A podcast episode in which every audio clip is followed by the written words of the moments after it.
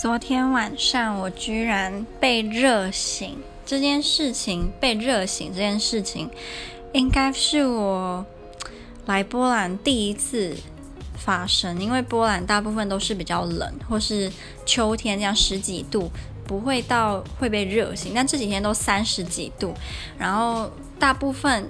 百分之九十的房间是不会有冷气跟电风扇的，所以你在一个三十几度的呃温度底下，没有电风扇、没有冷气睡觉，我就真的被热醒。那我就醒来之后，我就把毛巾用冷水呃沾湿擦一下身体跟脸，看身体降温能不能比较睡得着。我就在想。